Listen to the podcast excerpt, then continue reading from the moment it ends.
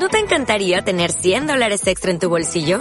Haz que un experto bilingüe de TurboTax declare tus impuestos para el 31 de marzo y obtén 100 dólares de vuelta al instante. Porque no importa cuáles hayan sido tus logros del año pasado, TurboTax hace que cuenten. Obtén 100 dólares de vuelta y tus impuestos con 100% de precisión. Solo con Intuit TurboTax. Debes declarar para el 31 de marzo. Crédito solo aplicable al costo de la presentación federal con TurboTax Full Service. Oferta sujeta a cambios o cancelación en cualquier momento.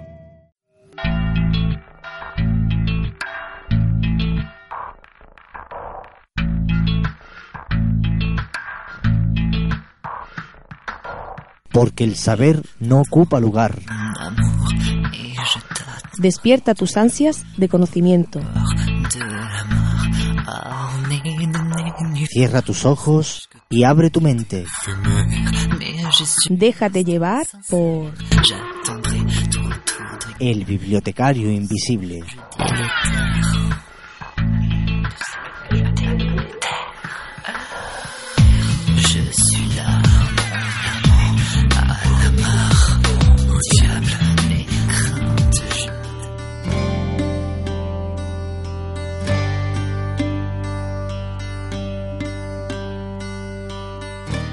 Sabes que has leído un buen libro cuando al cerrar la tapa después de haber leído la última página, te sientes como si hubieras perdido a un amigo.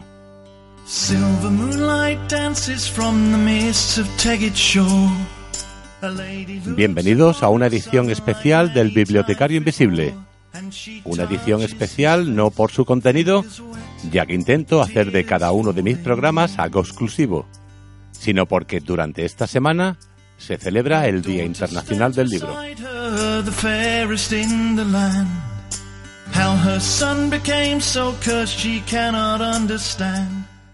El 23 de abril fue elegido como Día Internacional del Libro al coincidir con el fallecimiento de Miguel de Cervantes y William Shakespeare, ambos en el año 1616.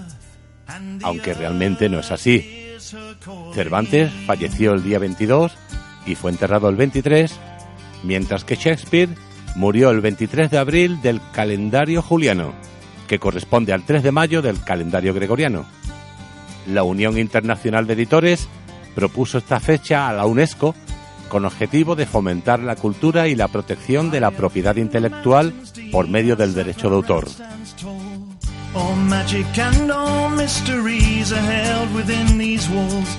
La Conferencia General de la UNESCO la aprobó en París el 15 de noviembre del 95, por lo que a partir de dicha fecha, el 23 de abril, es el Día Internacional del Libro y del Derecho de Autor.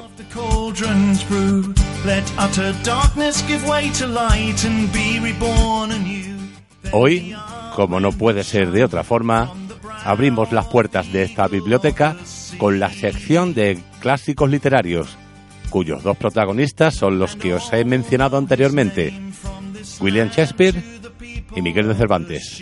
Comenzamos.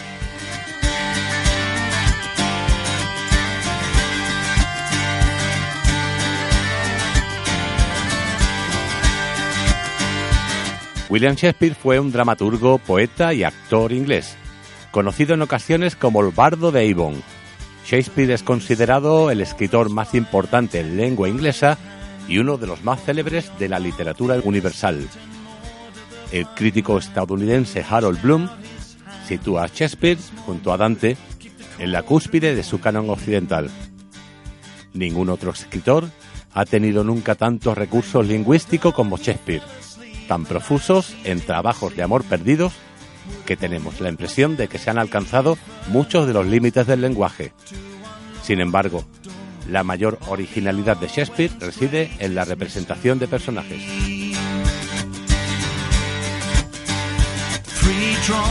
William Shakespeare fue bautizado el 26 de abril de 1564 en Stratford upon Avon, un pueblecito del condado de Warwick que no sobrepasaba los 2.000 habitantes en el sexto año del reinado de Isabel I de Inglaterra. Hijo de Mary Arden y John Shakespeare, un comerciante de lana, carnicero y arrendatario que llegó a ser concejal, tesorero y alcalde. Shakespeare fue el tercero de ocho hermanos.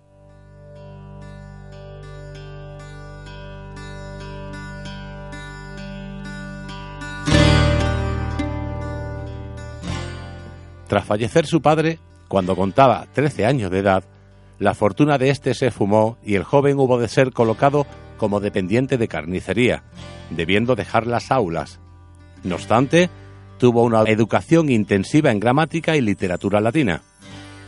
Tras su matrimonio con Anne Hathaway el 28 de noviembre de 1582, cuando tenía 18 años de edad, apenas hay rastro de William Shakespeare en los registros históricos hasta que aparece en la escena teatral londinense.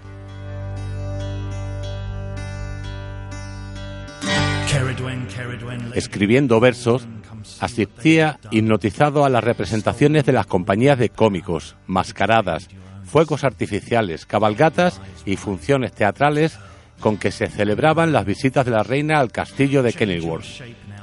Hacia 1592, Shakespeare se encontraba ya en Londres trabajando como dramaturgo. Pronto se convertiría en actor, escritor y finalmente copropietario de la compañía teatral conocida como Lord Chamberlain's Men. La compañía alcanzaría tal popularidad que tras la muerte de Isabel I y la subida al trono de Jacobo I Stuart, el nuevo monarca la tomaría bajo su protección, pasando a denominarse The King's Men. Paralelamente a su éxito teatral, mejoró su economía. Llegó a ser uno de los accionistas de su teatro. Pudo ayudar económicamente a su madre e incluso en 1596 le compró un título nobiliario, cuyo escudo aparece en el monumento al poeta construido poco después de su muerte en la iglesia de Stafford.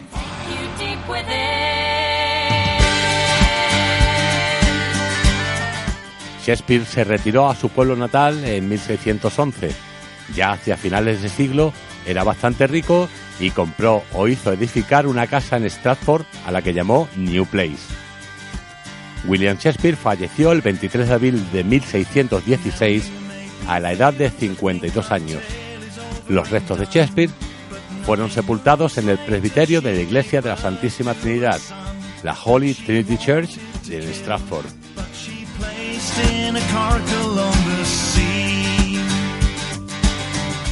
La división en etapas no deja de ser en realidad una convención didáctica por la imposibilidad de datar cronológicamente muchas de sus obras y por la misma heterogeneidad que se advierte dentro de sus supuestas fases en la evolución de su dramaturgia. Dentro del contexto del renacimiento del teatro europeo, a finales del 16 y principios del 17, la figura indiscutible en Inglaterra fue William Shakespeare. En su trayectoria podemos distinguir cuatro etapas. A la primera de ellas, hasta 1598 aproximadamente, pertenecen una serie de piezas juveniles en las que Shakespeare se ciñó a las modas vigentes, adoptando los temas al gusto del público. En este periodo practicó diversos géneros, desde la comedia de enredo, como la comedia de los errores, hasta la tragedia clásica de influencia senequista, Tito Andrónico, pasando por el drama histórico, El Rey Juan, Ricardo III, Enrique IV. Otras obras de este momento inicial, como El Mercader de Venecia, La Fierecilla Domada, Romeo y Julieta o El Sueño de una Noche de Verano, marcan el inicio de una fase de mayor creatividad.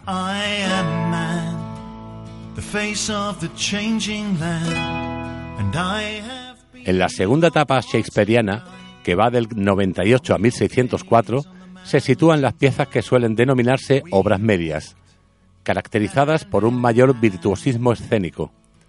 Entre las comedias sobresalen las alegres comadres de Windsor y Bien está lo que bien acaba mientras que los dramas Julio César, Hamlet y Otelo anuncian ya el periodo siguiente conocido como el de las grandes tragedias, que podemos situar entre 1604 y 1608, en las que Shakespeare bucea los sentimientos más profundos del ser humano, la subversión de los afectos en el Rey Lear, la violenta e insensata ambición en Macbeth y la pasión desenfrenada en Antonio y Cleopatra.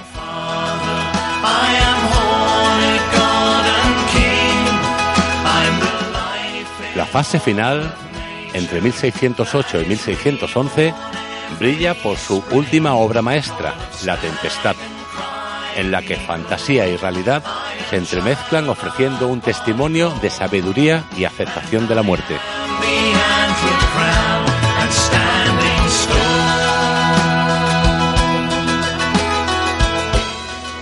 Ya en la era del cine mudo, se realizaron alrededor de 400 adaptaciones de la obra de Shakespeare. Algunas de ellas han pasado a la historia como documentos valiosos a reproducir los estilos de interpretación, los escenarios, iluminación, gestos, vestuario y atrezo que se utilizaba a finales del siglo XIX. Sin embargo, al no poder oírse ni una sola palabra, la mayor parte de esas adaptaciones eran de 10 minutos de duración, a los que había que incluir los rótulos con los textos para que los espectadores siguieran la representación.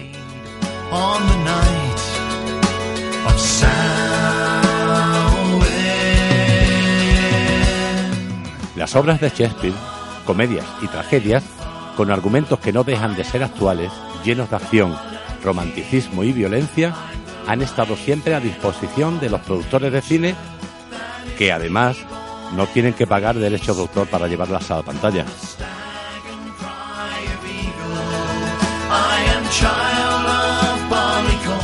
William Shakespeare es el autor clásico más adaptado al cine. Lo han puesto en el cine Griffith, Kurosawa, Olivier, Polanski, Wells, Brana y muchos otros cineastas. Se han llevado sus argumentos a todas las épocas y ambientes. Se han hecho parodias y se han transformado en dibujos animados.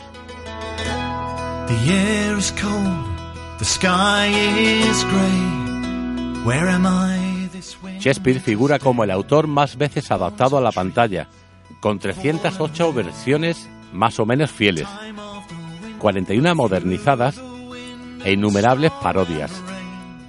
En la lista de historias que han sido filmadas más veces figuran Hamlet con 7 versiones, Romeo y Julieta con 5 y Macbeth con nada más y nada menos que 33 versiones. Desde las primeras pantomimas mudas hasta los más recientes experimentos de Kenneth Branagh, se ha recorrido un largo camino.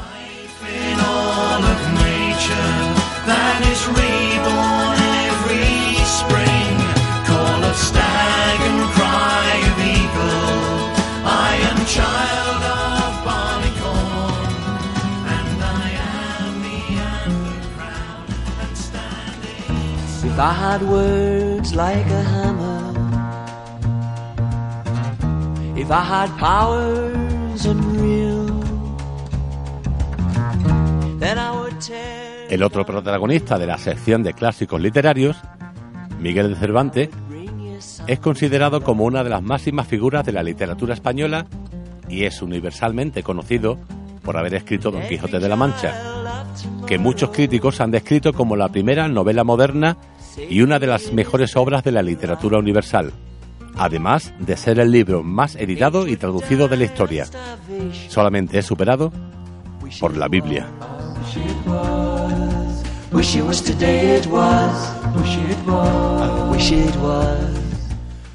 Cervantes nace en 1547 en Alcalá de Henares, hijo de Rodrigo de Cervantes y Leonor de Cortinas. Probablemente residió en diversas poblaciones de España al tener que acompañar a su padre, que quería mejorar su profesión de cirujano. Hacia 1551, Rodrigo de Cervantes se trasladó con su familia a Valladolid. Por deudas estuvo preso varios meses y sus bienes fueron embargados. En 1556 se dirigió a Córdoba para recoger la herencia de Juan de Cervantes, abuelo del escritor, y para huir de los acreedores. Aunque poco se sabe de sus estudios, sin embargo hay que resaltar que en Madrid fue discípulo del profesor de gramática Juan López de Hoyos, quien en 1569 publicó un libro sobre la enfermedad y muerte de la reina doña Isabel de Valois, la tercera esposa de Felipe II. López de Hoyos incluye en ese libro dos poesías de Cervantes. Esas son sus primeras manifestaciones literarias.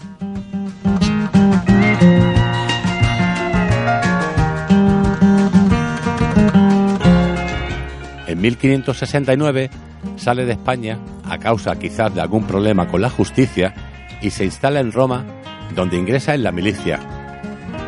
Cuando tras varios años de vida en guarnición en Cerdeña, Lombardía, Nápoles y Sicilia, regresa de vuelta a España, la nave en que viaja fue abordada por piratas turcos, que lo apresan y lo venden como esclavo junto a su hermano Rodrigo.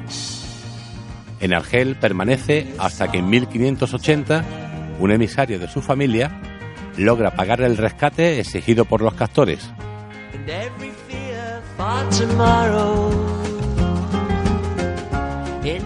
En 1584 se casa con Catalina Salazar de Palacios y tras rehacerse económicamente viaja a Madrid y comienza a escribir una novela pastoril, la conocida Galatea, que publicaría en 1585.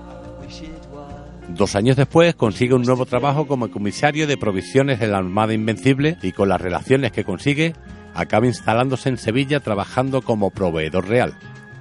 Es en este momento cuando entra en contacto con el abigarrado y pintoresco mundo del campo que también reflejaría en su obra maestra, El Quijote, que comenzó a gestarse según el prólogo a esta obra cuando Cervantes acababa en la cárcel. Pero el éxito de este libro no le sirvió para salir de la miseria. En 1616, meses antes de su muerte, envió a la imprenta el segundo tomo del Quijote, con lo que quedaba completa la obra que lo sitúa como uno de los más grandes escritores de la historia y como el fundador de la novela en el sentido moderno de la palabra.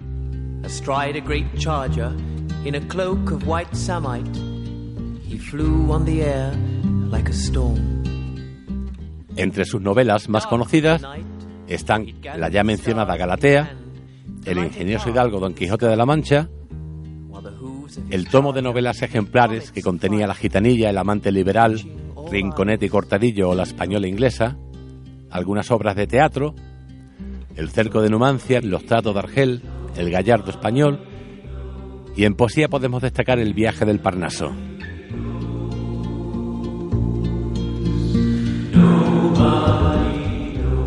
La referencia inexcusable que supone el ingenioso hidalgo Don Quijote de la Mancha en la historia de la literatura mundial provocó que a lo largo de los últimos 100 años numerosos cineastas hayan intentado captar la magia del personaje en sus trabajos para la gran pantalla. Como era de esperar, El Quijote es una de las obras literarias que con mayor frecuencia han sido llevadas al cine, a la altura del poder evocador audiovisual que han demostrado tener Shakespeare. Ya en 1908 aparece la primera adaptación española, por supuesto, muda y en blanco y negro. Y a partir de ahí se han sucedido docenas de ellas de todo tipo y condición, desde Quijotes españoles a Quijotes soviéticos, norteamericanos, finlandeses o australianos, desde obras pensadas para el disfrute de los niños hasta films adultos y de árida contemplación. Quijotes rodados por Mario Moreno Cantinflas al lado de otros producidos por Orson Welles. Quijotes eróticos.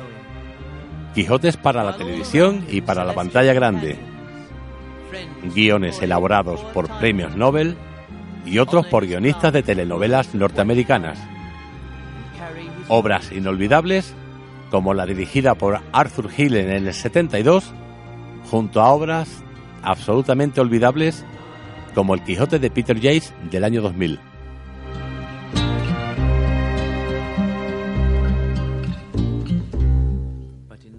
Cervantes afirmó varias veces que su primera intención era mostrar a los lectores de la época los disparates de las novelas de caballerías. En efecto, El Quijote ofrece una parodia de las disparatadas invenciones de tales obras, pero significa mucho más que una invectiva contra los libros de caballerías.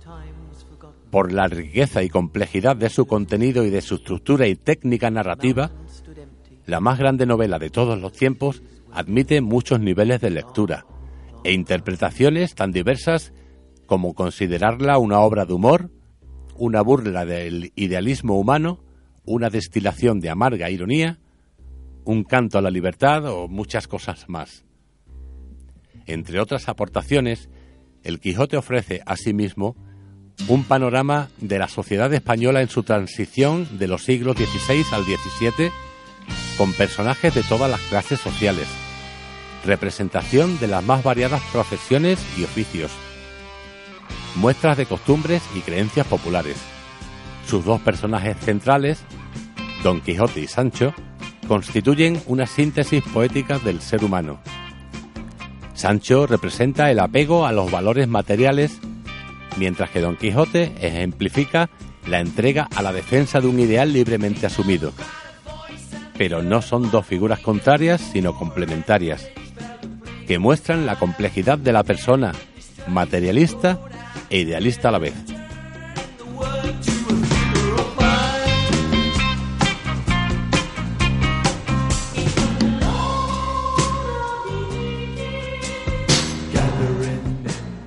Cerramos ya esta primera sección del Bibliotecario Invisible con esta divertida, este divertido tema de los delincuentes en el que hacen su propia versión de Don Quijote de la Mancha.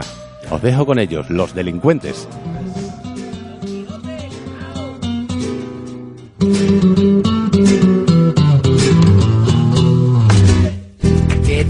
Hecho? ¿Qué te has tomado? Dime qué droga te has fumado. Pues tú ya no quieres ser Alonso Quijano.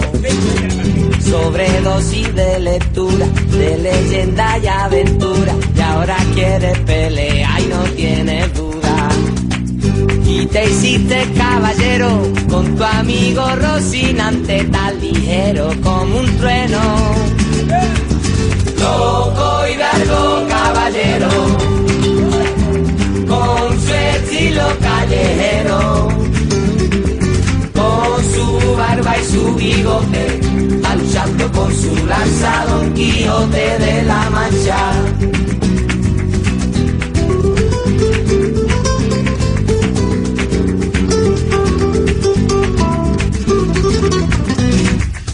Al terminar la ceremonia en un chiringuito de la esquina proclamaron superhéroe salvavidas.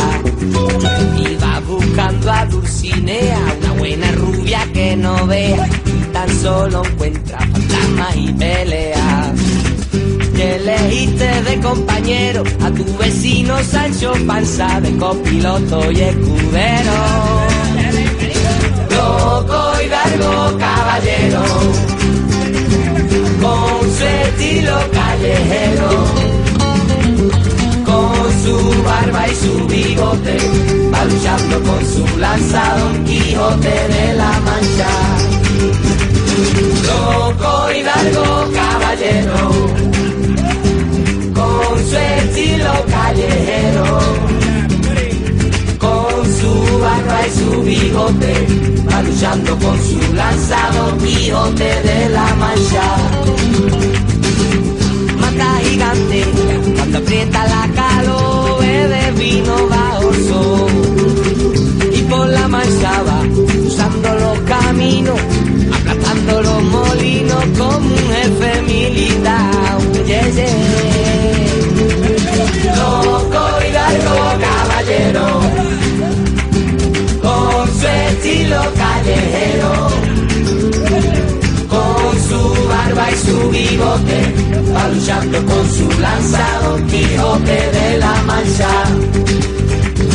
Loco y largo caballero, con su estilo callejero, con su barba y su bigote, va luchando con su lanza Don Quijote de la Mancha, va luchando con su lanza Don Quijote de la Mancha, luchando está un poco loco Don Quijote de la Mancha.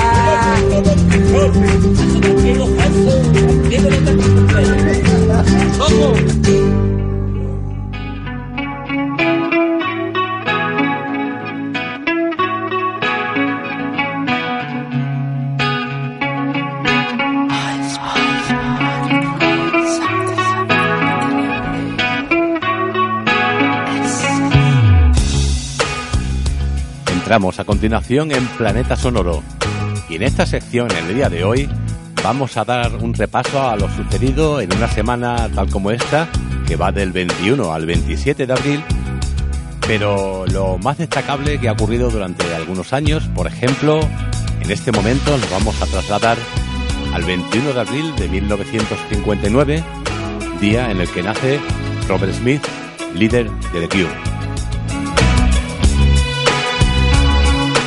Una banda que ha vendido más de 27 millones de discos en todo el mundo, manteniéndose fiel a su público, a su estética, a su música y en definitiva a su esencia.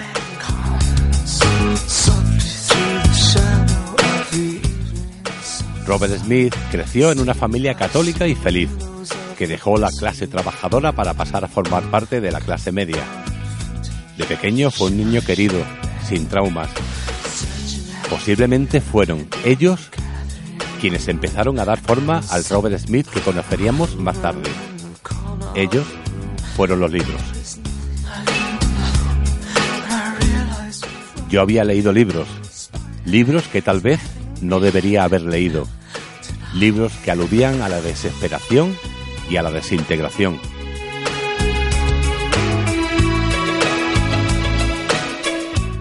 Quizás esa circunstancia y el hecho de que su tío le contase historias auténticamente terroríficas para dormir, como se reflejaba en el videoclip que acompañaba al exitoso Lullaby, fue forjando la imagen, la forma de entender la música, la vida de Robert Smith.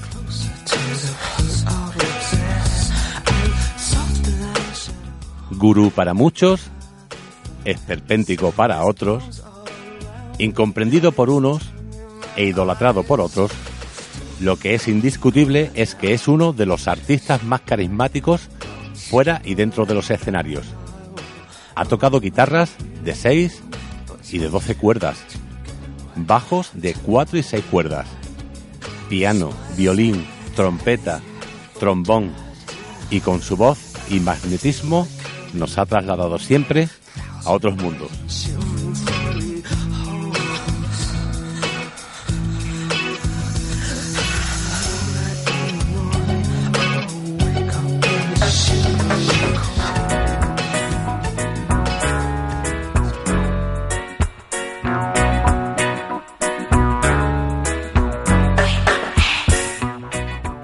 Trasladamos a continuación al 22 de abril de 1978.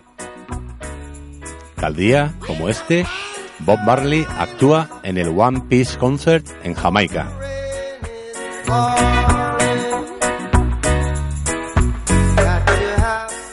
Cerca de 300.000 fans se dieron cita en el National Stadium de Kingston para asistir a un espectáculo de reggae con fines benéficos. El objetivo era recaudar fondos para los jóvenes parados de los guetos.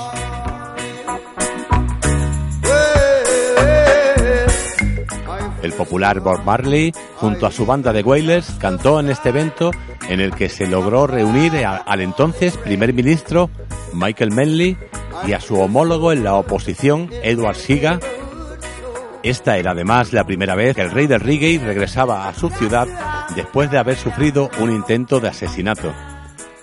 El concierto coincidió con la publicación del noveno trabajo del artista, Calla, en 1978. Otra de las personalidades, esta vez del panorama musical que estuvo presente en este evento, fue el líder de The Rolling Stones, Mick Jagger.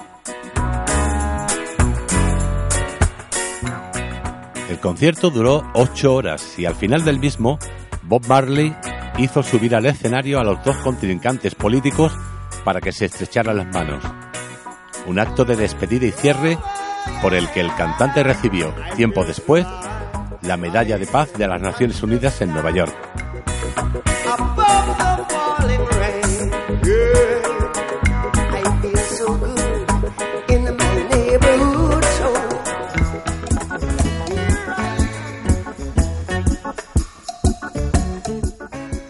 Dejo a continuación con uno de los temas más conocidos de este jamaicano y que venía incluido en el Calla del 78, como os he comentado. Is This Love?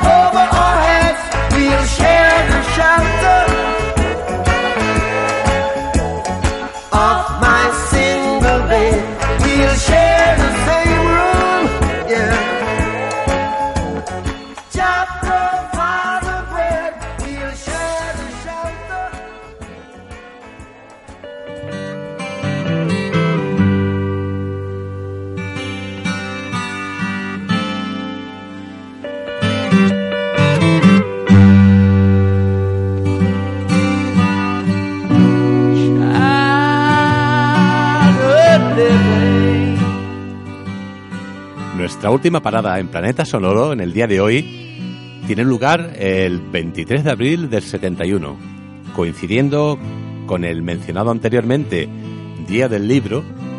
Rolling Stones publican ese año Sticky Fingers.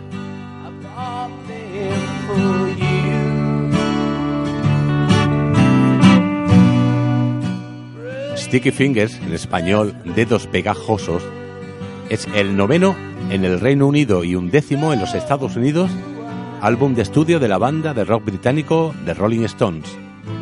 Se comenzó a grabar a partir de diciembre del 69, concluyéndose en enero del 71 y editándose, como os decía, el 23 de abril de ese año, contando por primera vez con la participación íntegra del guitarrista Mick Taylor.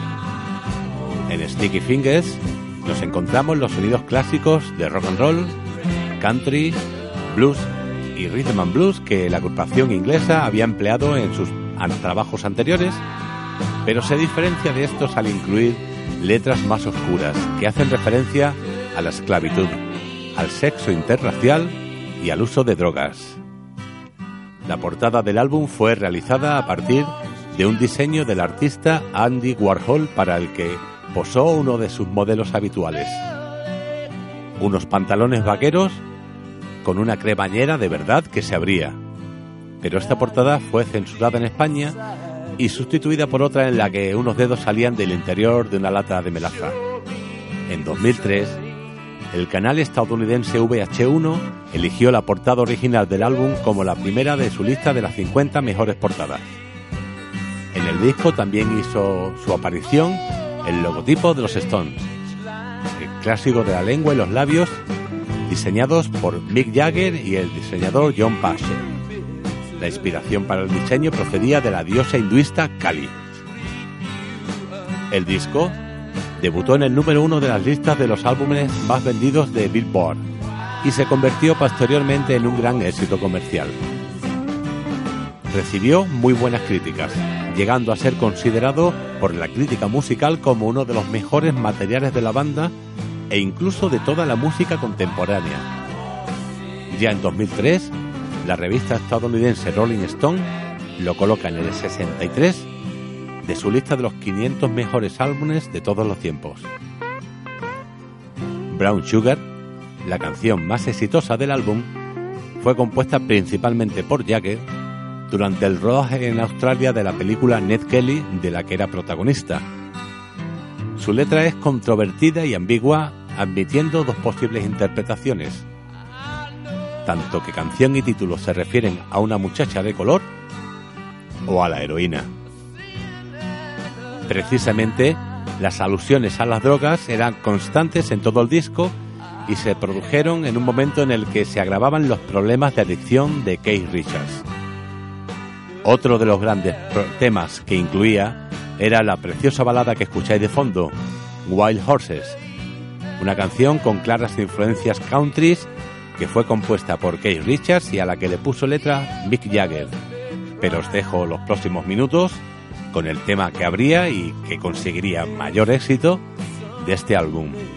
Esto se llama Brown Sugar de Rollins.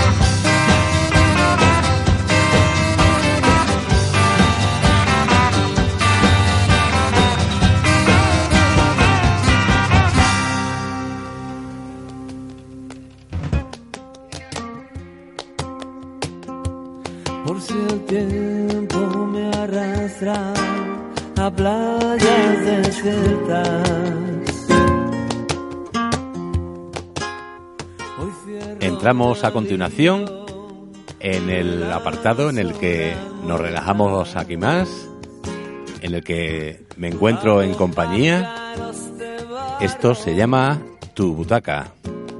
A partir de estos momentos, comparto los próximos minutos con otra persona, con otro aficionado al cine, a la música y, por supuesto, inevitablemente, a la literatura. Eh, bienvenido a los estudios de Nova Radio, Juan. Gracias, muchas gracias, hermano.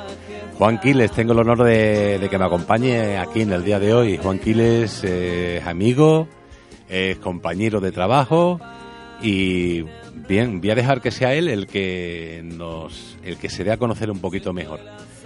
Háblame, Juan, dime, vamos, antes de entrar en materia, coméntame en aspectos de cine y de, y de música, que, por dónde terrenos, te- por, por qué terrenos te mueves. Hombre, en cine es bastante diverso, ¿eh? desde Monty Python hasta el Monty, nombre del hasta guapo. el nombre del padre, Ajá. ¿vale? pasando por un poquito de pues me puedo ir también un poquito a, a lo que es el, el cine de bueno, de acción y de o sea que no tengo nada nada específico, es un poquito es un poquito de todo, no no hay una Hay una- variedad. Sí, hay ¿no? mucha variedad. Mientras, mientras te Pasárselo bien. Mientras Eh, la película te, te aporte algo, ¿no? sí. En cada, en cada aspecto, o, o bien te divierta, en caso de los, De los Monty. Python, como tú decías, ¿no? o en el estilo que sea la película, mientras te ofrezca lo que te tiene que ofrecer, pues la verdad que sí. ¿Y en música tiene algo que ver lo que está sonando de fondo? Pues sí, es para mí uno de, de los artistas que más me, que más me llena en, en muchos aspectos. Bien. Hay, hay otro aspecto, ¿no? Eh, el aspecto de la literatura, de los libros. Háblame de- desde de momento desde el lado del lector. Dime ¿qué, cuáles son los libros que más te han atrapado. Pues mira, eh, uno de los libros que más me han atrapado, eh, no tengo tampoco, como me pasa igual que con el cine, tampoco tengo un, algo específico que me, que me llene, pero sí que he leído mucho sobre, sobre, sobre literatura de lo que tiene que ver con la, con la antigua, con las antiguas civilizaciones, que son lo que, de lo que vamos a hablar dentro de un rato. Ajá. Y bueno, eh, mucho de filosofía como El mundo de Sofía, de Justin Garner, o, o, o Juan José Aguilera, que también que hizo el- La locura de Dios, es un libro que también me llenó mucho. No es muy conocido, pero me gustó, me gustó mucho. Ese me lo apunto. Ese apúntate lo que es muy bueno. Y también eh, yo el, también me puede gustar mucho eh, el 24 horas en la, hora- en la vida de una mujer, que es también muy bueno, ya, ya lo comentamos una sí, vez. me lo comentaste un día y lo tengo también pendiente. Eh, no, no da tiempo a no todo. da tiempo a todo, no da tiempo a todo. Y bueno, eh, hace tiempo que, que empecé leyendo un poquito de, de lo que era la literatura antigua y un poquito todo, todo lo que tiene que ver con, con antes de, con los principios de Roma, de los sumerios y tal. Y a partir de ahí pues empezó toda mi, mi investigación sobre esos temas. Perfecto. Eh, hay un, un refrán o un dicho por ahí que, que reza que, que no te puedes morir tranquilo hasta que no hayas tenido un hijo, no hayas plantado un árbol Lo he plantado, y no hayas escrito un libro. estoy en ello. Ahí está. Yo me encuentro en la situación de que me falta solo la, la última de, de, esa, de esas actividades. O sea, no me he puesto nunca a plantearme a, a escribir un libro. Es el motivo que te trae aquí hoy. Y además eh, es un motivo que me, que me estimula, que me, que, me, que me emociona bastante. ¿Cómo se plantea uno escribir un libro? Cuéntame. Hombre, el planteárselo, planteárselo fue un, un poquito de... A la, a la hora de leer se, me- se te ocurren muchas ideas, al final acabas escribiendo ideas que se te ocurren, eh, llevas un papelillo a veces con un bolígrafo en el bolsillo, de vez en cuando vas, vas escribiendo lo que se te ocurre, hasta que surge una idea y, y- y empiezas, empiezas hasta que ya te pones a llevarla a cabo y en eso estamos, en llevarla a cabo, la idea. Yo a lo más que he llegado, porque me lo acabas de recordar ahora al decirme lo de llevar encima siempre un trozo de, de papel o- y un bolígrafo, ¿no? Una servilleta en un bar también va bien. También. A lo, a lo más que he llegado ha sido pues a escribir algunas letras de canciones, ¿no? Que eso sí, sí lo he hecho. O, o vamos a llamarlas poesías, ¿no? También tengo algunas cositas escritas. Con, con siete o ocho años escribí yo mi primera. Ajá. Pero evidentemente el reto de, de plantearse escribir un libro es algo mucho, mucho mayor. Eh, cuéntanos, te, te doy vía libre, te doy carrete, cuéntanos mm, labores de documentación, Mucha. organizarse, eh, háblanos de- del proyecto que tienes entre manos y, y Bueno, todo lo que tú quieras. Eh, a la hora de, bueno, te digo, como te he explicado antes, eh, de mucho leer, eh, vas entrando en temas que te van interesando, como son eh, la historia sumeria, es una de las primeras civilizaciones de la que se tiene constancia. Y bueno, em- empecé a investigar un poquito sobre cómo eran, sobre lo que hacían, y bueno, ahí te das cuenta de que empezaron, sobre, fueron los primeros a utilizar moneda, eh, en utilizar candiles, en escritura, aunque era cuneiforme, pero era, fueron de las primeras. Y actualmente nosotros seguimos utilizando su, su formato de, mm, de, de- de cuenta, o sea, nosotros utilizamos, eh, todo tiene relacionado con el, con el 6. Por ejemplo, las horas son 60, los meses, los meses son 12, las 24 horas, todo eso viene de los sumerios, o sea, es de hace más de 5.000 años. Y ellos utilizaban las falanges de los dedos para contar. Si te cuentas las falanges de una mano, pues son cuatro dedos por tres, pues son 12, ¿no? Y a partir de ahí, es eh, la docena es lo que está todo. La, la docena de huevos, todavía se sigue diciendo. Pues todo, eso, todo eso viene de los sumerios, ¿no? Y a raíz de ir investigando, pues me, me fue gustando mucho el, eh, de dónde venimos, ¿no? que más que nada de hacia dónde vamos va a ser más difícil que lo más pero el, el de dónde venimos es algo que, que está un poquito más cerca. Y a partir de ahí pues empecé a... me, me se ocurrió una idea, eh, eh, bueno, eh, quise hacer también un poquito de, de memoria a mi familia, a mi padre, que murió. Y bueno, a raíz de ahí pues eh, lo utilicé como, como protagonista de, de- de esta novela. Y, y a raíz de ahí pues empezamos a escribir, a escribir, a escribir, eh, releer, releer, releer, seguir informándote. Mm, Bueno, eh, fueron los sumerios, por ejemplo, fueron también los primeros eh, de, las, de, las, de las tablillas de Nínive. De ahí salen también un poquito todo lo que tienen que ver las, las culturas de todas las demás. eh, por ejemplo, eh, la Biblia habla también del- de, de muchas cosas de, que ya se hablaba en las tablas de Nínive. Entonces, todo eso te va llevando eh, a que todo se junta en un, en un mismo momento, todo, la cultura, el- no sé, la, la- la religión. Entonces, a raíz de ahí, pues empecé a, a hurgarle. Todo junta. Te veo preparado. Sí. ¿No Sí, bueno, algo, tenemos no? un, sí, tengo el, el- el prólogo que, bueno, el, el- hasta ahora tenemos escrito lo que son cuatro, cuatro títulos, o sea, está hecho en cuatro partes, aunque me falta, eh, como lo tengo puesto en, en Amazon, a medida que se ha ido vendiendo no, pues he ido escribiendo más o menos, ¿no? Lleva un, un tiempo sin escribir, porque tú lo tienes que saber, estamos Sí. trabajando, tenemos echamos muchas horas, Estaban muy liados. muy liados y bueno ahora supongo que durante los próximos las próximas semanas pues vuelvo a tener un poquito de, de tiempo para mí y nos pondremos otra vez a ver si lo acabamos vale y nada si quieres eh, pues leemos un poquito de qué va el prólogo Sí, dale. venga eh, todavía no habían aparecido sobre el océano Atlántico las primeras luces del alba Casi finiquitado el mes de septiembre, la temperatura era agradable. Las olas rompían con tranquilidad acariciando la fina arena de las playas de Doñana. No era una noche demasiado iluminada, ya que la luna estaba en cuarto menguante. Solo alguna planta autóctona manchaba la arenisca de las dunas, llenando de sombras el manto banquecino que dibujaba la costa. La brisa del mar obligaba a Fernando a utilizar con frecuencia el limpiaparabrisas del todoterreno. La marea se encontraba en baja mar, lo que hacía más entretenido el camino porque podía meterse de vez en cuando entre las olas, y al hundirse, las ruedas más de la cuenta desplazaban al coche de un lado a otro, aunque sin demasiada brusquedad. Debía tener cuidado con los restos de troncos, arbustos y demás porquería que traían las olas y dejaban con disimulo que se amontonasen en la arena. Al mismo tiempo que Fernando se divertía conduciendo, José observaba las dunas mientras escuchaba de radio, emisoras que se dedicaba única y exclusivamente a radiar música española, con lo que de vez en cuando se ponían a vocear algún estribillo. Y así empieza. Buena introducción, perfecto. Yo ya la había, La había, la había bicheado yo ya por internet y demás. Bueno, el planteamiento es cercano, ¿no? Sí, pues claro, eh, yo lo, lo- lo he intentado transportar un poquito aquí a toda la zona de Huelva, de las marismas y tal, porque, bueno, eh, si- cuando nos pusimos a, a investigar un poco, vimos que lo del, ahora que está tan de moda lo de Noé y lo de... Sí.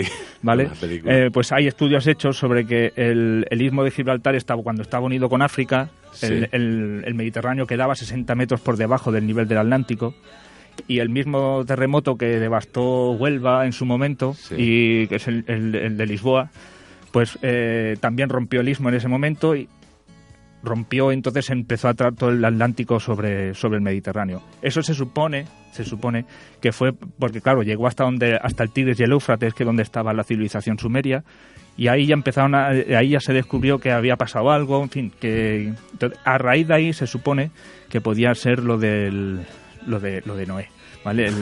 Y entonces bueno, como eso pasó aquí, justo delante nuestro casi, pues eh, a raíz de ahí pues empecé a, a escribir sobre ello.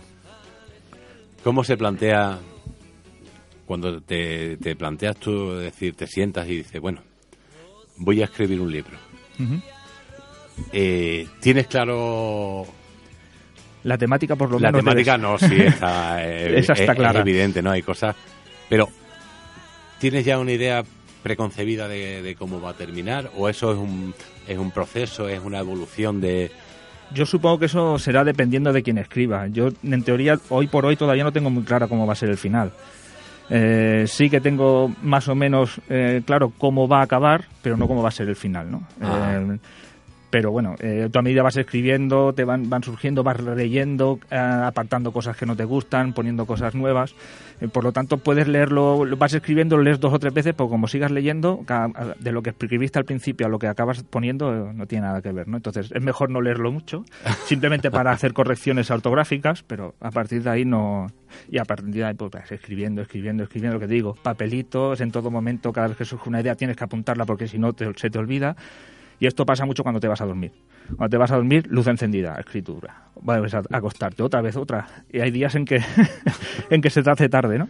Pero bueno, es, es- te llena, te llena muchísimo cuando te empiezas a escribir y ves que, un- que lo que tú vas trabajando se va formando, se va formando, es como un hijo. La verdad es que cuando hemos No, dicho lo del claro. árbol, lo del niño, pues Sí, con el libro pasa igual. Vas creando algo que es solo tuyo, ¿no? Aunque... Entonces, bueno, eh, llena bastante. Te lo recomiendo que lo hagas. La verdad es que es algo que, que sí que me llama, la verdad. Y me gustaría algún día sentarme y imagino que eso empieza pues escribiendo un día unas páginas o unas líneas Sí, rompiendo y a muchas. partir de ahí pues sí también. rompiendo muchas, haciendo muchas bolillas, no, esta no, esta no, esta no, hasta que encoja- encauzas un hilo y a partir de ese hilo ya te van surgiendo. mm, Tampoco es cuestión de ponerse a romperse, sino que va surgiendo, aunque no lo parezca, pero sí, va surgiendo. Es algo, más si tienes claro el- el- aquello que y te has documentado mucho, pues entonces es mucho más sencillo. De la nada es más complicado, pero en mi caso como es algo que, es, que, se basa en teorías, en estudios que se han hecho, en, en escrituras que existen y todo, pues entonces vas, vas uniendo lo que es realidad con ficción y te va surgiendo, va surgiendo una, una historia.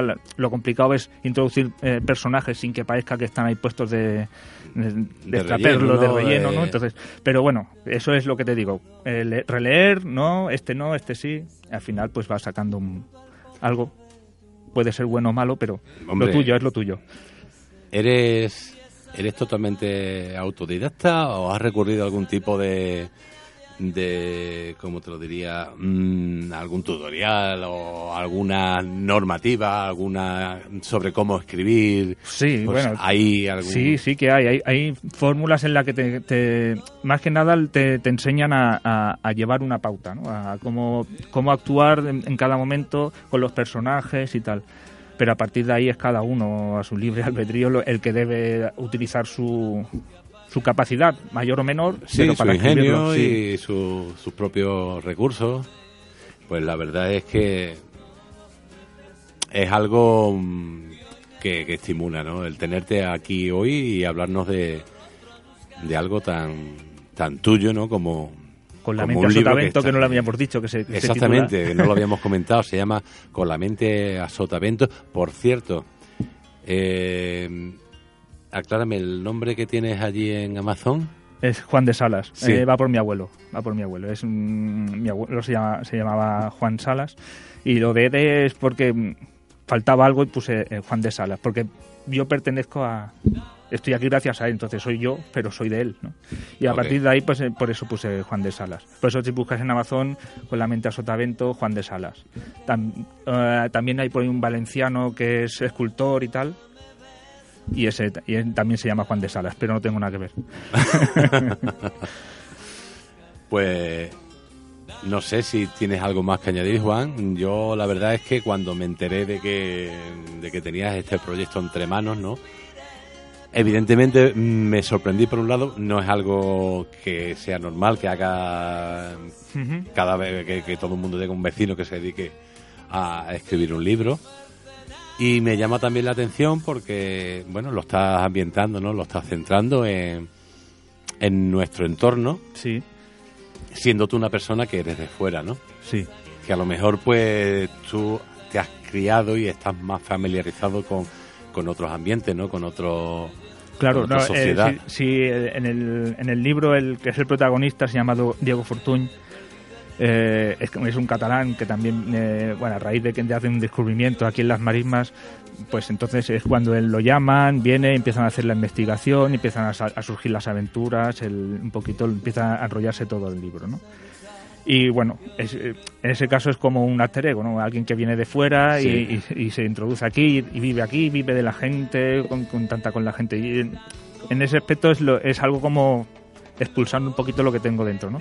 Pero bueno, sí, eh, yo también como soy de allí, de Barcelona, pues en, en este caso Es lógico. es lógico. Pues muy bien, Juan.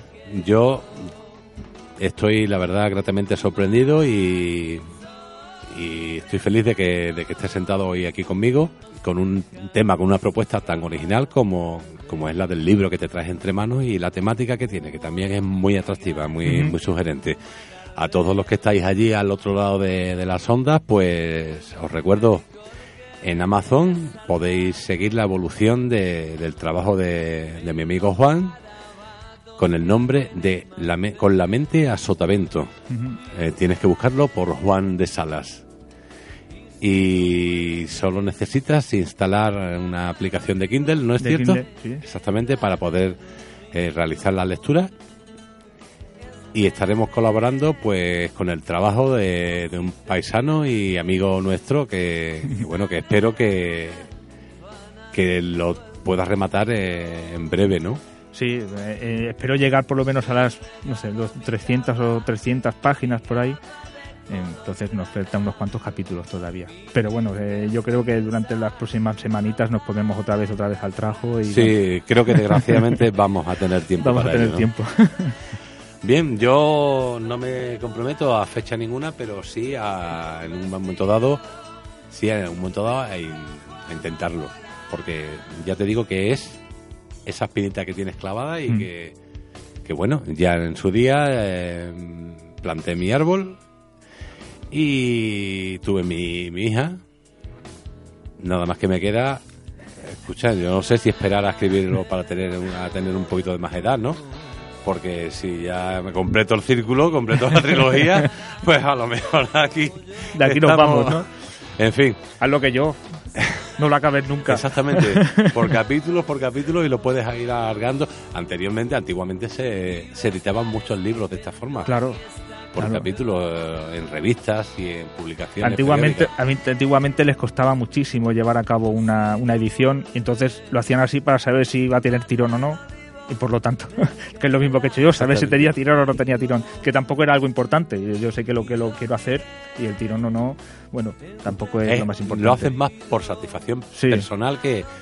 Pero, ¿cómo has visto la evolución? ¿Cómo tienes tú? Yo no sé cómo funciona eso. ¿Hay alguna forma de, de, de que tú sigas eh, la- las estadísticas de, de gente Sí, claro, que ahí se tienes- lo lee o descarga? Claro, ahí y te, demás? ahí, ahí te, ahí te ponen las veces que se descarga, las veces que la, la gente lo, lo busca y tal.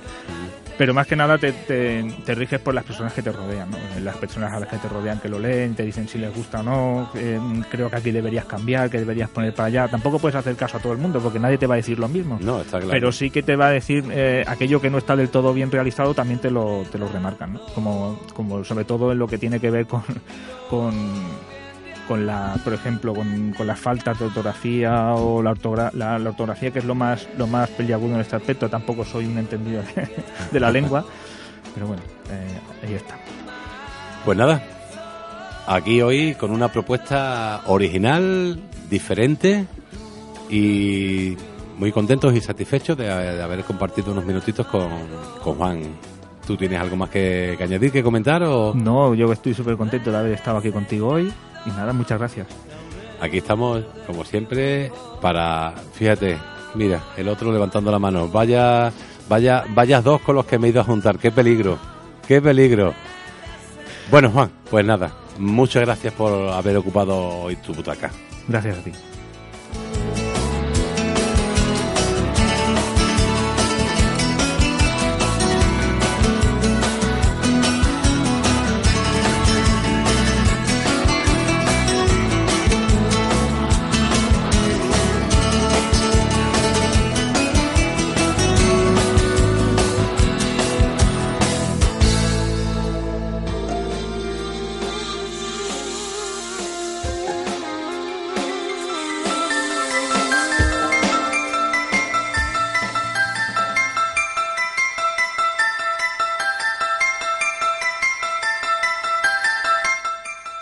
Abordamos la última sección del día de hoy profundizando en los recovecos más oscuros de la mente humana. Un campo tan fértil que una sola semilla puede arraigar y crecer, tomando una forma y cuerpo que tan solo existen en nuestro cerebro. Hoy, en gran pantalla, son protagonistas las películas de terror, películas que en algunos casos han terminado formando parte de una lista muy especial.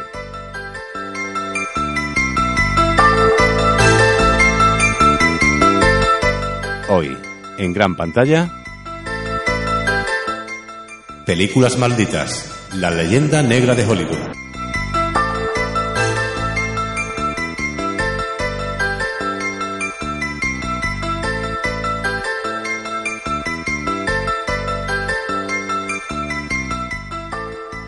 Son muchos los casos que analizando los hechos solo sugieren ciertas coincidencias que solo mentes demasiado fecundas relacionan lo acontecido con fenómenos paranormales.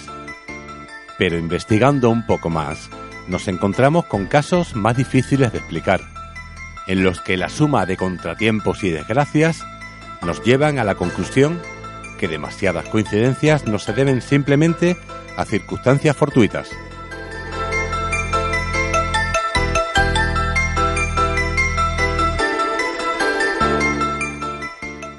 A continuación repasaremos algunos de estos casos.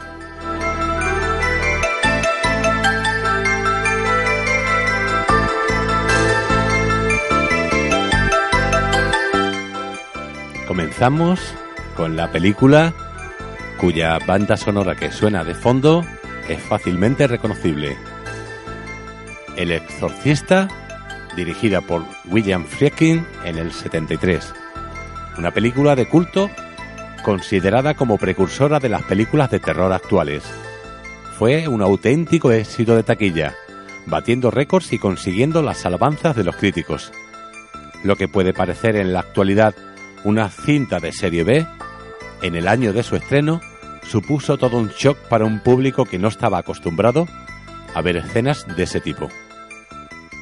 Afirman las crónicas de la época que más de un espectador vomitó al contemplar a Reagan expulsar por la boca una masa viscosa de color amarillo. De hecho, los propietarios de las salas de proyección llegaron a apostar ambulancias en las entradas de sus locales. El director, William Friedkin, quería realizar la película más terrorífica de todos los tiempos y no escatimó medios resultando que la adaptación del libro de William Peter Bloody llegó a ser más angustiosa de lo que se esperaba. El exorcista es una historia basada en hechos reales. Un joven estudiante de la Universidad de Georgetown fue poseído y exorcizado por un sacerdote local.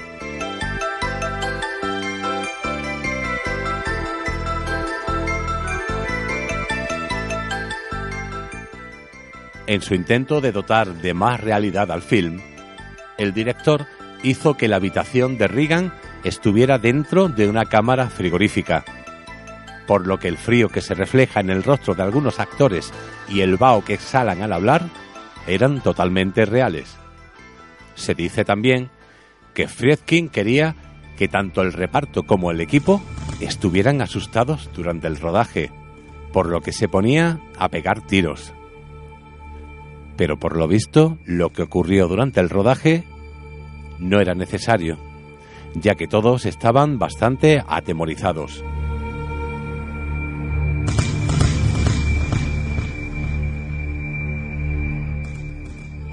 El primer día de rodaje fallecieron tres personas. El abuelo de Linda Blair, la niña que interpretaba a Regan. Un hermano de Max von Sydow y el hijo recién nacido del regidor. Lo más inquietante es que parece ser que todos murieron a la misma hora.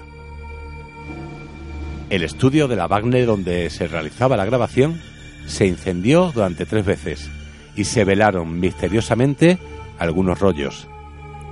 El agotamiento y mal ambiente llegó a hacer mella en el equipo. Decían escuchar ruidos extraños e incluso presenciar apariciones. Su año largo de producción se convirtió para todos en una tortura.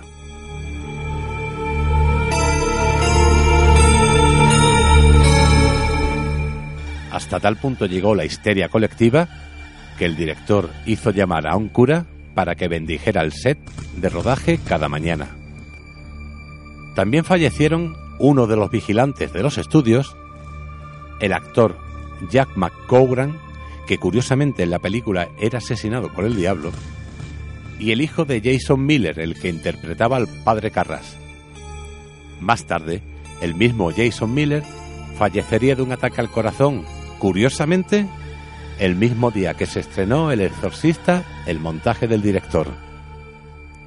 ¿Os parece solo una suma de casualidades?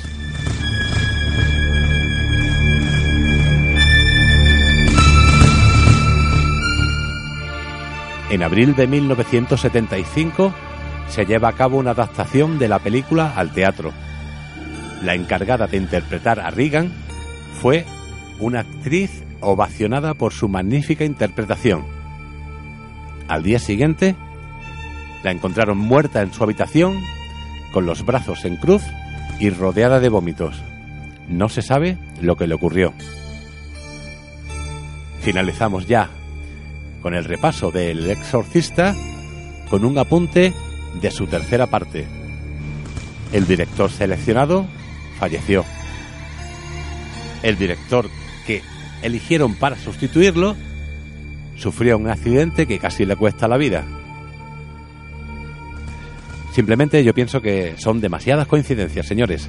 Despedimos esta película con una frase del poeta y dramaturgo alemán Friedrich Schiller. No existe la casualidad.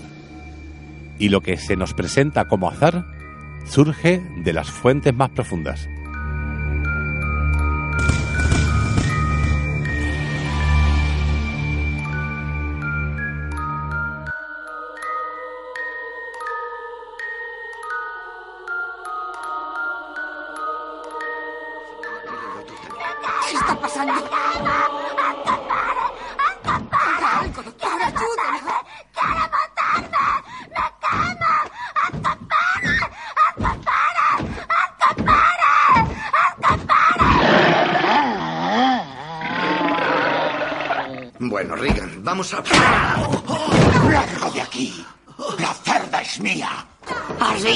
Lo que ha hecho? ¿La cochina de tu hija?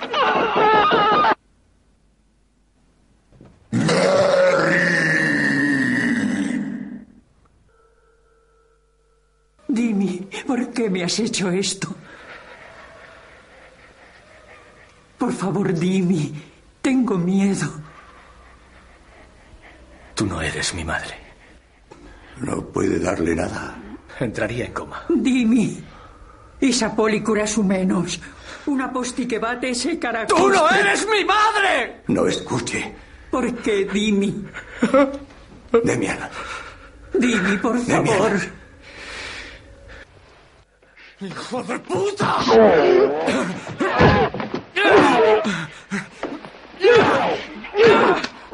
¡Echa en mí! ¡Echa en mí, maldita sea! ¡Llévame a mí!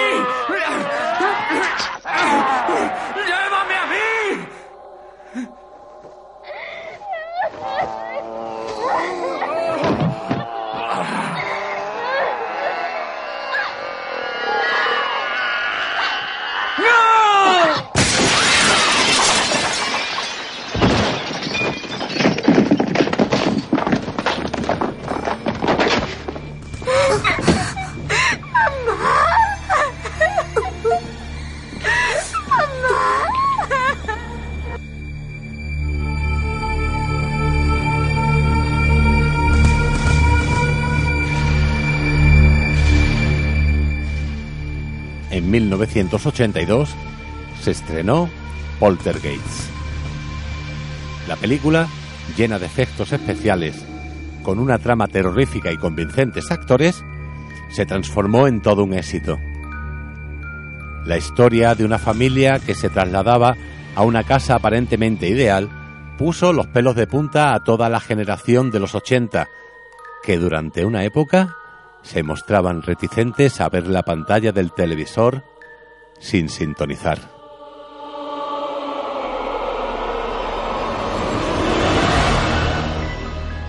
Ya están aquí. Repetía insistentemente la pequeña Carol Ann, papel que interpretó Heather O'Rourke. El éxito de la cinta hizo que se rodaran dos secuelas, una en 1986 y otra en el 88. Ninguna de ellas sería dirigida por el director de la primera entrega, pero en todas aparecía la pequeña Caroline con sus inquietantes miradas y su suave voz.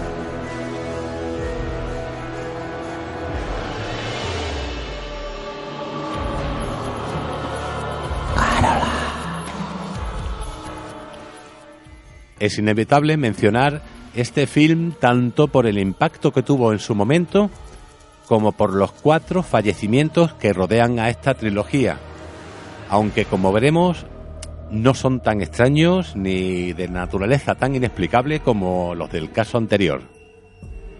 Por un lado tenemos a la intérprete, a la pequeña Heather O'Rourke. Falleció con solo 12 años debido a un shock séptico provocado por un extraño mal que le aquejaba, conocido como la enfermedad de Crohn. Julian Beck, el actor que interpretó al malvado anciano de la segunda entrega, también murió al poco tiempo de terminarse de rodar esta película.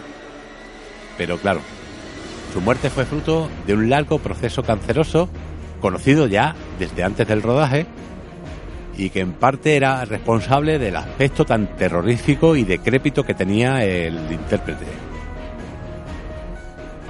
Will Sampson, el actor que interpretó al, personaje Taylor de Medicine Man y que quizás sea más conocido como el jefe Bronden de Alguien voló sobre el nido del cuco. También falleció tras el rodaje de la secuela, en este caso, en el posoperatorio de una complicada operación de trasplante de corazón y riñón. La única que murió en circunstancias quizás un poco menos explicables fue la que interpretaba a la hermana mayor de, de la chiquitita rubita. Dominique Dune fue la única que murió realmente tras el estreno de esta película de la primera parte y fue asesinada por su exnovio, cuatro meses solo después del estreno.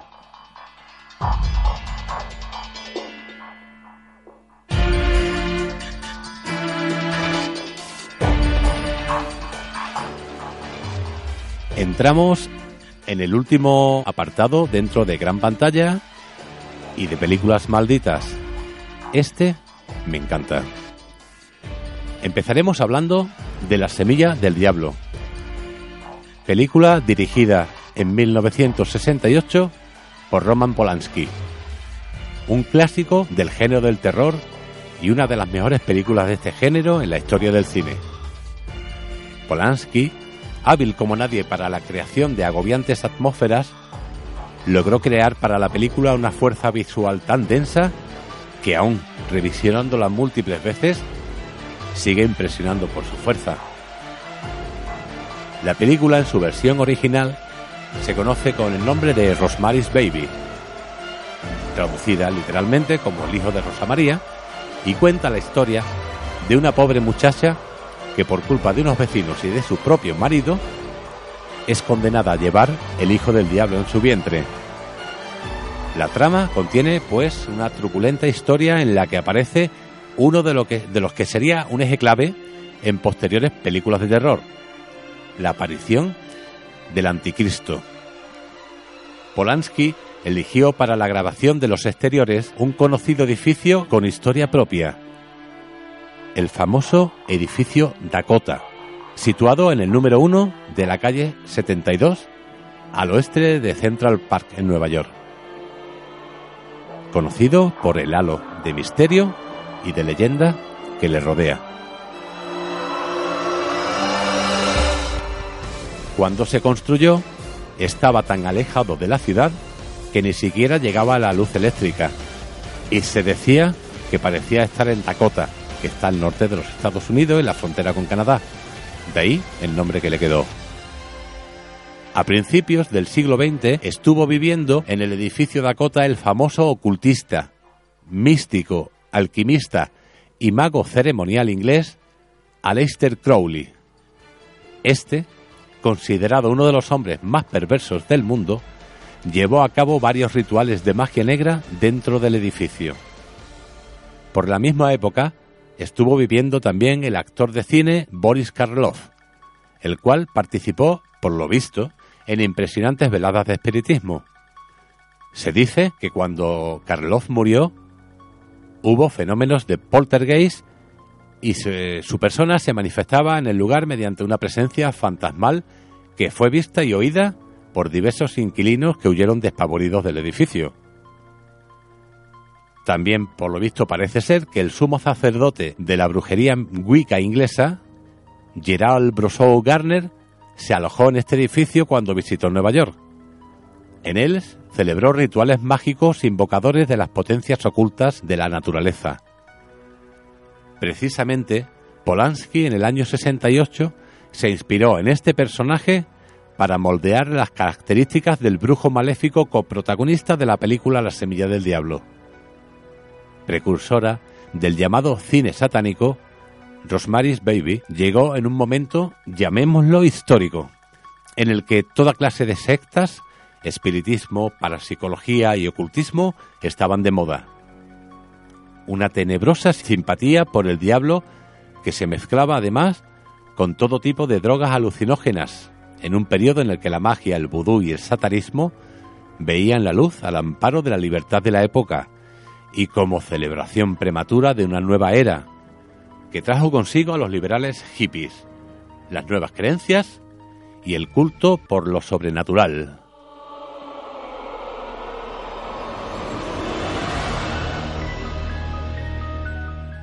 Durante el rodaje de La Semilla del Diablo, y a pesar de que en el lugar solo se rodaron los exteriores, en el edificio Dakota tuvieron lugar todo tipo de extraños accidentes. En este edificio se produjo el desequilibrio nervioso de la actriz protagonista Maya Farrow y la ruptura de esta con Frank Sinatra. La película convirtió al Dakota en foco de atención al desvelarse por la prensa las connotaciones mágicas y ocultas que el edificio poseía. Diversos grupos de practicantes de magia negra y de cestas satánicas se congregaron ante el edificio Dakota para amenazar a Polanski y a su equipo e impedir que la película se llevara a cabo. Entre estos personajes se encontraba el tristemente célebre Charles Manson, el hombre que tiempo después, con varios miembros de su secta, se encargó de convertir en realidad las amenazas. Era la madrugada del 9 de agosto, durante una velada nocturna en la que la actriz se encontraba con más compañeros. La familia Manson se adentró en la casa y asesinó de manera brutal a todos los que estaban allí reunidos. Sharon Tate, la esposa de Polanski y que estaba embarazada, fue asesinada después de recibir 13 puñaladas. El ritual prosiguió y la actriz fue vejada y colgada, mientras los asesinos pintaron la palabra pig, cerdo, en la pared con la sangre vertida en aquella fatídica noche.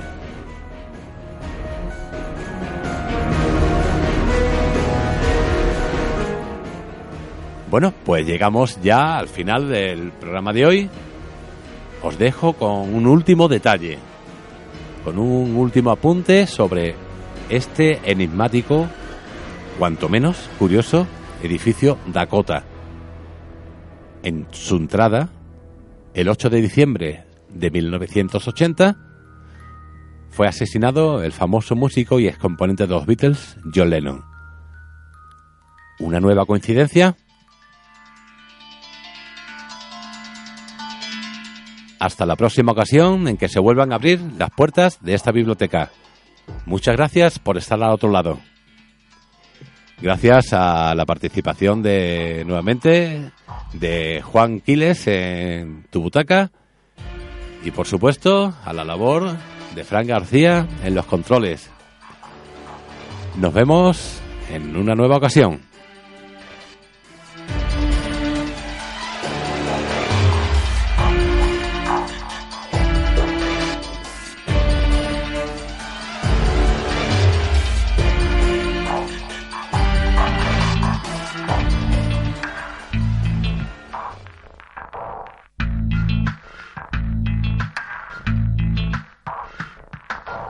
Porque el saber no ocupa lugar. Despierta tus ansias de conocimiento. Cierra tus ojos y abre tu mente. Déjate llevar por el bibliotecario invisible.